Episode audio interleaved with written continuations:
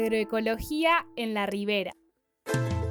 Entrevistas y producción general, Malva Miranda. Gestión territorial, Marcelo Miranda. Un programa de jóvenes del humedal para Radio Mutante.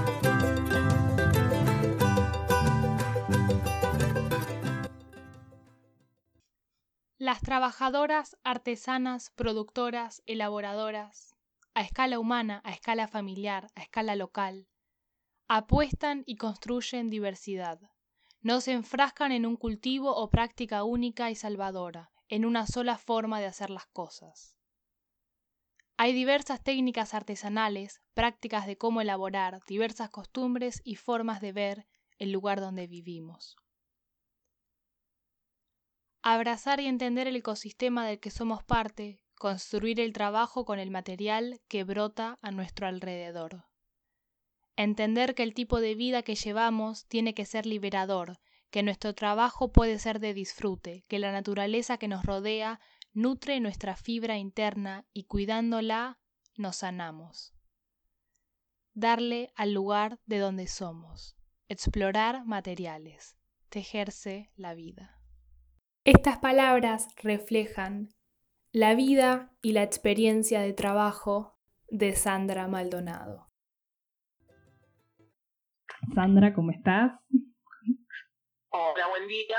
¿Querés presentarte un poquito vos? Así yo no digo cualquier cosa y te, te, te doy la, la libertad para que te presentes como quieras. Bueno, mi nombre es Sandra Maldonado, mujer argentina, trabajadora isleña, vivo en Isla Santiago, tenemos un emprendimiento familiar que es un vivero donde tenemos variedad de plantas, tenemos muchas nativas porque estamos tratando de fomentar el, uso de plantas nativas en jardines y, y, también para todo lo que es planeamiento urbano estaría buenísimo que se usen. Bueno, también tenemos exóticas, también hacemos un poco de cestía, de artesanías, mermeladas caseras, hacemos de todo un poquito, ¿viste? Son muy virosos, hacen de todo. Y es que, es que la necesidad nos, nos fue convirtiendo en multirrubro, porque primero solo teníamos plantas y después fuimos aprendiendo otras cosas, porque un poco la idea es esa, es ir aprendiendo, ir sumando, ir creciendo. Para empezar un poquito como algo que nombraste al principio, que forma bastante la identidad de una, ¿dónde vivís? ¿Cómo llegaste? Vos decís que vivís en la isla, ¿cómo llegaste vos o tu familia a vivir en la isla? Bueno, la primera vez que vinimos a Isla Santiago fue a través de un suboficial de la Escuela Naval, que era vecino de mi tío, fanático de la pesca igual que mi papá y veníamos a pescar acá a la toma, a la toma de agua de la escuela naval. Y bueno, y después esta persona se mudó a la isla y donde él se radicó, nosotros ya no veníamos a visitar a la casa hasta que un día pudimos comprarnos un, un terrenito y bueno, y de a poco armar la casa. Ya hace 25 años que tenemos casa, casi 40 que conocemos la isla. ¿Y cómo es, cómo es vivir en la isla? ¿Cómo es, ¿Cómo es tu relación con el río? ¿Cómo es vivir tan cerquita del río? Ay, es hermoso, a mí me encanta. es salir a la vereda y ver el río y ver el reflejo del sol en el agua, algún que otro igual que pasa, los teros. Es, para mí es hermoso, es algo casi indescriptible de la emoción, ¿viste? Me encanta. Yo mm, antes viví, viví en Capital, en un departamento. un eh, contraste. Nada, era, sí, sí, sí, totalmente autómata. Me levantaba, me iba a trabajar, de ahí salía, me iba a la facultad, volvía a última hora de la noche, dormía, me levantaba y así. Hasta que, bueno, un día conocí a una persona y me dijo, che, ¿por qué no vamos a conocer la Patagonia? Me fui de mochila tres meses a conocer la Patagonia cuando terminaba las clases de la facultad. Me enamoré de otro tipo de vida. Realmente eh, aprendí eh, a vivir de la artesanía, porque yo sí tenía habilidades, pero nunca me imaginé que se podía vivir de la artesanía. Está bien, sin lujos, ¿eh? Obviamente, más que vivir es subsistir. Pero bueno, al conocer otros lugares otras formas de vida, ya no, cuando decidimos volver a Buenos Aires, ya no pude vivir en el departamento. Ya era algo que ya no iba conmigo, me, ya había cambiado mi manera de pensar y de vivir y de, y de afrontar la vida y la naturaleza y descubrí tantas cosas que dije, no las voy a perder, no voy a volver para atrás. Y acá estoy en la isla, aprendiendo también. Y vos decís, contás un poco todo este aprendizaje, ¿no? De que nunca se te hubiera ocurrido que podías ser artesana. Y en ese sentido es muy fuerte porque vos no estás esperando que nadie te dé un trabajo, ¿no? Producís tu propio trabajo y lo inventás y te das trabajo a vos misma. Y en ese sentido, ¿no? Como gestionás y sos autogestiva, generás tu propio trabajo sin esperar que nadie te lo dé al empleo ni te ponga ninguna regla, ¿no? ¿Cómo es eso de ser artesana? Y también, bueno, ¿cómo ser artesana en la isla, ¿no? Porque trabajás un montón en relación al lugar donde vivís. No sería lo mismo el trabajo que harías si vivieras en capital, por ejemplo, y serías artesana en capital. No, de, de ninguna manera, claro. Cambia muchísimo, porque tampoco es lo mismo ser artesana en Comodoro Rivadavia, porque los recursos son otros. A mí lo que me sirvió el conectarme con la artesanía en esos lugares fue que aprendí otras técnicas Siempre me gustó tejer. Yo tejía crochet cuando empecé en las ferias. Fui aprendiendo otras técnicas. Aprendí macramé, aprendí a hilar lana de oveja. Estaba iniciando a telar. Y bueno, cuando me vine a vivir a la isla, tuve la oportunidad de aprender cestería en un taller que se dio acá en la escuela primaria 8 y a partir de ahí no pude parar y empecé a, ver que tenía un montón de material disponible para hacer cestería y que es hermoso ir investigando, bueno, a mí me encanta eso, ¿no? Ir probando eh, técnicas nuevas o materiales nuevos, si resisten, si no resisten, para qué sirven, esas cosas. Así que el, lugar me dio la, oportunidad de decir, bueno, acá tengo para hacer un montón y también eh, a partir de lo que me fueron enseñando, ya sé qué plantas me sirven y qué plantas no, y las mismo las voy cultivando en mi espacio para, para nunca dejar de tener material mucho junco también. Ahora estoy, estoy aprendiendo técnicas como para usar junco, para usar formio, que también es una fibra que se, se usa mucho en la zona, se usa para atar las verduras, los paquetes de acelga, los brócolis todavía vienen atados con una tirita de formio. Eso es lo que yo voy aprovechando de, esto, de este lugar. Y vos decías también al principio, bueno, hablabas un poco del vivero, que es un emprendimiento familiar, si querés cantar un poco más de cómo es el vivero. Hay que nombrar a Isabel porque es una figura así emblemática. Por supuesto, no.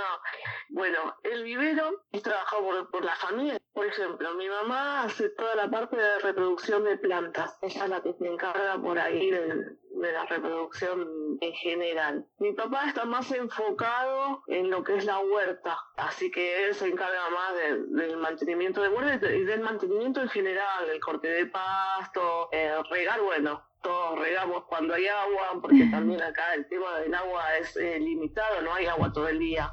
No es que abrís la canilla y hay agua. Siempre tenemos que juntar agua o aprovechar los momentos en que hay agua y, y regar y bueno, de eso medio que nos encargamos un poco todos. Y bueno, yo hago toda la parte de cestería, mamá hace todo lo que es eh, dulces y conservas, y Kaya eh, me está ayudando con el tema de, redes sociales, porque con esta nueva realidad tengo que aprender a, promocionar nuestros productos o nuestro trabajo a través de las redes, y bueno, ahí me ayuda.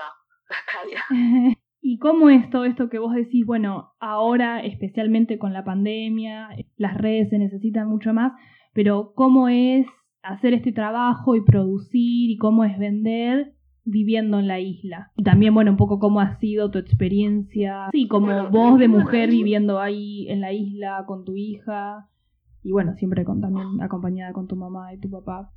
Para mí es, la verdad que está buenísimo porque manejo mis tiempos, este, bueno, hay veces que tengo encargos que sí, tengo que, que trabajar apurada, pero porque tengo una fecha límite de, entrega, pero generalmente trabajo tranquila.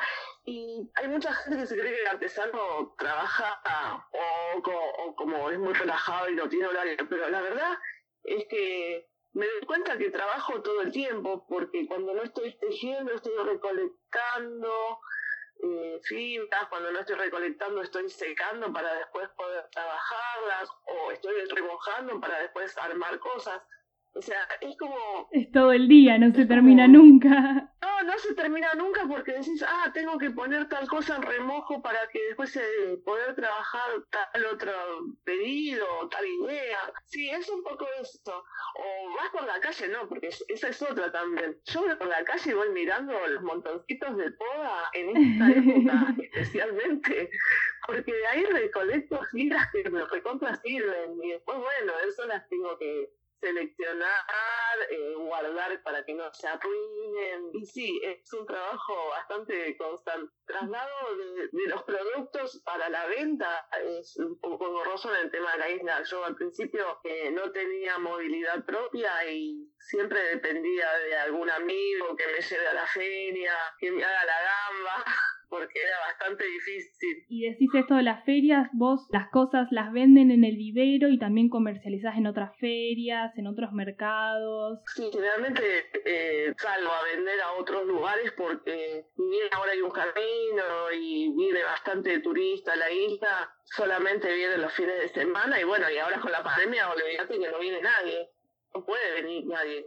Claro. Entonces, en este momento está parado el vivero. Ha venido algún que otro cliente puntual que ya nos conoce a buscar algo específico, pero acá en el vivero seguimos trabajando porque el trabajo con las plantas no termina nunca. Siempre tenés que estar eh, eh, cambiando de maceta, o podando, sacando malezas. En fin, eh, pero sí, el, no está viniendo nadie y las ferias están suspendidas. Yo generalmente me estoy moviendo en mercados de la economía social y popular. Estoy en el mercado de la Ribera de Berizo y también estaba trabajando en la Veredita, que es en la Facultad de Trabajo Social. Y bueno, también estuve acá en Ensenada, en el Mirador Néstor Kirchner, todo haciendo la temporada de verano. Y en Ensenada generalmente también se hacen, se hacen ferias en fechas puntuales y, y bueno, ahí también estoy participando.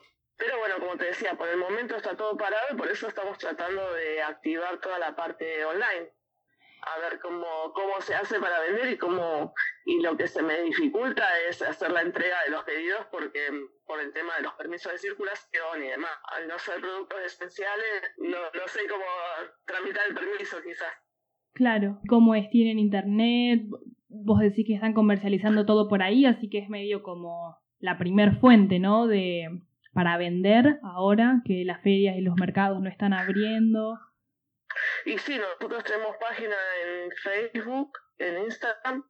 En Instagram es vivero.lasortencias y en Facebook solamente las hortensias. Y bueno, ahí publicamos nuestra actividad y la gente por ahí manda mensajes eh, preguntando por alguna planta en específico, si hacemos canas tomatero o alguna mermelada de algún gusto en especial, esas cosas, y bueno, y las van encargando. Algunos la pueden venir a buscar y con otros puedo llegar a arreglar de llevarlos hasta Ensenada, pero no puedo por ahí ir hasta La Plata, y ahí es como que se nos está dificultando el tema de, económico.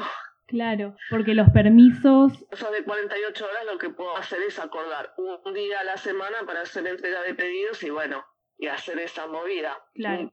Y un poquito volviendo a el mundo antes de la pandemia, que ya parece medio borroso a veces, que ya se está atendiendo demasiado. Tal cual. Em, ¿Cómo era antes de todo este desastre de la pandemia? Vos decís un poco del mercado de la Ribera, o en el Mirador, en Punta Lara. ¿Cómo es que vos llegás a esos lugares? ¿Por qué elegís comercializar de esa forma en mercados y, hablas de la economía solidaria? ¿Cómo, cómo nace un poco eso? De llegar a esos lugares y tomar esas decisiones de, de militar en comercializar de esa forma, ¿no? ¡Ay, qué difícil! uno nunca sabe, uno nunca, nunca sabe dónde empieza puntual. Viste que las transformaciones se van dando por lo menos en mi caso, de manera paulatina, y para cuando te diste cuenta ya estás en otro lugar. A mí me pasan así las cosas. Eh, yo creo que empecé en Comodoro a darme cuenta, pues yo pasé la crisis del 2001 allá y el tema de la feria, o sea, de, las ferias del trueque, y, me empecé a conectar con la gente desde otro lado, nos juntábamos y hacíamos ollas populares, y, me di cuenta que, que las cosas colectivas eran lo mío, porque me parece que, que, se puede salir adelante así, colectivamente, teniendo esos cuidados con el, con el lugar en donde uno vive, ese respeto por, por la herencia, digamos, por la herencia de, saberes, ¿no? Por lo que nos dejan los mayores en los diferentes lugares. Y empecé a valorar, empecé a valorar muchas de esas cosas. no sé. Y llegué acá a la isla y tuve la oportunidad, quizás así como primer eh, puntapié, una vez que ya me arreí acá, el tema de que fue declarado pueblo turístico la isla. Entonces vinieron a dar talleres desde provincia y se hacían reuniones y empecé un poco más a interiorizarme en estas movidas colectivas, tratando de en su momento brindarle algo a este lugar, a esta comunidad. Bueno, y ahí tuve la oportunidad de aprender cestería gracias a eso. Y así después, bueno, de, la, de estas mismas personas que trajeron el taller y que con las que nos movíamos, bueno, también ahí mi mamá también se ya venía medio conectada con, con Marcelo Miranda, eh, donde hizo un taller de plantas medicinales y después un taller de plantas nativas y así como que nos fuimos conectando y a, y a través de eso ella empezó en un grupo de cambio rural y con cambio rural llegaron al mercado de la Ribera. Yo en ese momento tenía otro trabajo, pero bueno, se terminó el contrato y arranqué de lleno. Porque siempre fui haciendo artesanía, mientras trabajaba de otra cosa, siempre hacía artesanía. Salía los fines de semana a vender a las ferias o a donde había alguna movida. Pero bueno, después, este, nada, después ya es como que, eh, por eso digo, es muy difícil decir en qué momento me hizo clic la cabeza, porque es todo una cosa, te lleva a la otra y a la otra y al final terminé trabajando de manera independiente. Pero también, viste que hablábamos de un poco la formalidad, trato de, de mantener la forma tributista social porque no quería tampoco era del, del sistema. Uno a veces necesita facturar, eh, aportar para la jubilación y esas cosas. Yo porque ya estoy grande pienso en esas cosas. Por ahí cuando arranqué con la artesanía ni ahí, ni me acordaba de la jubilación. Ahora ya estoy grande. Ahora estaba, ahora claro. Y un poco también lo que decís, ¿no? Que mismo cuando tenías otro trabajo, siempre hacías artesanías y mismo ahora que decís que es algo que nunca termina de alguna manera y que siempre estás trabajando, porque no hay una línea tan clara, ¿no? Entre qué es el trabajo y cuando el trabajo lo hace una, no es no es que, ah, bueno, trabajo de 8 a 3 y después se termina y me desentiendo, ¿no? Porque está mezclado con el lugar con el que vivís, con tu familia está tu mamá, tu hija, tu papá. Entonces está todo mezclado y es, es, es como tu vida y tu trabajo están como en armonía, ¿no? No es una cosa así que está re desconectada, que no tiene nada que ver. Sí, no, no, no es, no es una cosa que vos, viste, eso, son, son las 7, me tengo que levantar, tomar el café y arrancar. No, o puedo no arrancar con el trabajo quizás, porque uno dice, ay, no, bueno, me pongo de 8 a 3 y lo hago un día, pero todos los días no se puede porque a veces eh, no te ayuda el clima, a veces no te alcanza el material y tenés que salir a recolectar, a veces tenés eh, otras, obviamente todas las obligaciones que tiene cualquier persona de, de aseo en la casa, de, qué sé yo, lavar la ropa, cocinar y esas cosas también, la escuela, siempre hay, hay otras cuestiones que hacer y, el trabajo va como mechado entre todas las actividades. Mientras lavo la ropa voy haciendo un canastito y cuando tengo que poner a centrifugar, ya dejo de hacer el canasto, centrifugo y voy a cocinar porque ya me llega la hora y así. Claro, claro, es, así, es todo el tiempo. Mi caso es un taller. Una cosa que me había quedado de preguntarte también del principio, que vos decías, bueno, contabas un poco de vivir tan cerca del río, que es hermoso, pero también te quería preguntar, bueno, dijo un poco como que, bueno, que tampoco es que siempre está el agua disponible y es algo que tienen que tener en cuenta, ¿no? Que para una por ahí lo piensa y es un poco loco decir como una vive al lado del río, pero, pero el agua no, es, no está disponible todo el tiempo. Y un poco, un poco preguntarte como, sí, cómo es eso, cómo funciona el tema del agua, y mismo con el río, si cómo es tener un vivero, tener una huerta o todo esto, y si hay inundaciones, o bueno, si tienen falta de agua, exceso de agua. Tenemos de todo. Hay momentos en que tenemos falta de agua y hay veces que tenemos exceso, porque sí, es, eh, es real que cuando el río crece, nuevamente no ha crecido tanto como para decir, bueno, te arruina todo, pero sí nos ha pasado de, que crece el río, nos tapa el patio de agua, no con profundidad, pero sí queda el agua, depende de la cantidad de horas que esté el agua, que permanezca la crecida, depende también si las plantas resisten o no, porque el exceso de agua les hace mal y el agua del río así nomás está bastante contaminada, nosotros estamos justo sobre el canal de acceso al puerto, entonces mucho aceite, muchas, muchas porquerías trae el agua. Y después el tema del agua potable, a nosotros nos suministra la escuela naval. Hay una toma de agua, ellos toman el agua del río, la potabilizan en la escuela naval y la mandan para el barrio. Muchas veces pasa que no hay suficiente presión, no hay suficiente agua y si todos estamos usando las canillas, suponte en verano a la mañana, lavar la ropa y esas cosas, todos están usando el agua y ya cuando sos la cola de la red te llega o un hilo de agua o no llega. Y eso nos pasa todos los veranos. Hemos pasado navidades sin agua comprando bidones o recolectando de lluvia o sacando del río para, para el baño y guardando el agua potable para el consumo, para lavar las verduras, para cocinar. Es un tema el agua. Nosotros eh, tenemos tanque cisterna y cuando hay presión de agua se llena y no tenemos como reserva porque también tenemos con una bomba tuvimos el agua del tanque de la casa. O sea, generalmente tenemos tanques con agua para hogareño y después, bueno, si hay agua en la red, regamos con ese agua directamente de la canilla, pero también tiene sus horarios. Ahora poner hasta el mediodía y después a la tarde se corta, a la noche no hay.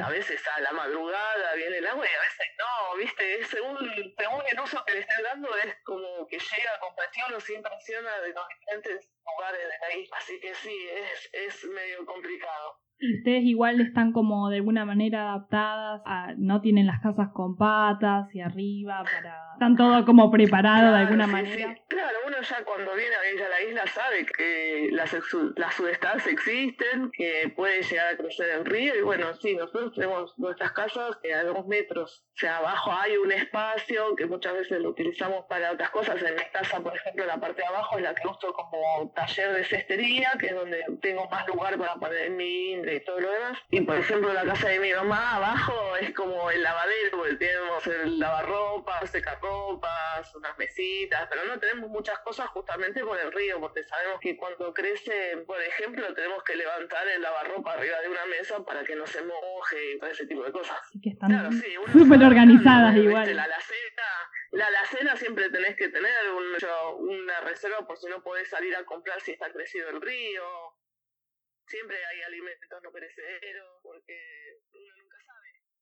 Bueno, un poco para cerrar por ahí, si querés compartir, de medio como lo que vos tengas ganas, pero alguna anécdota que tengas especial así del río que quieras compartir o, o una canción que te recuerde, que asocies vos con el río especialmente. Canciones, el, el pescador, por ejemplo. Ajá. Y bueno, y eso. Buenísimo. sí, Pescador del Paraná, que es Terapia del Sueño, son todas de folclóricas. Buenísimo. Y bueno, qué sé yo, a mí de, Río hay un montón. eh, Cristo de las Redes, también, sí, son pero bueno, pero más asociado a, la, a esta isla tendría que ser alguna cumbianza, porque oye, la gente de la isla escucha cumbia. la nueva luna, luna de esas. Ya, ya me está diciendo el teléfono que te estoy teniendo mucho tiempo acá y te tengo que dejar seguir con tu trabajo y con tus cositas. Pero bueno, muchas gracias por estar todo este tiempo acá hablando y contestando preguntas. bueno, muchas gracias. Saludos. Bueno, muchas gracias. Chau, chau. Esa fue Sandra Maldonado. Me di cuenta que las cosas colectivas eran lo mío, porque me parece que se puede salir adelante así, colectivamente, teniendo esos cuidados con el, con el lugar en donde uno vive, ese respeto por la herencia, digamos, por la herencia de, saberes, ¿no? Por lo que nos dejan los mayores en los diferentes lugares. Y empecé a valorar, empecé a valorar muchas de esas cosas.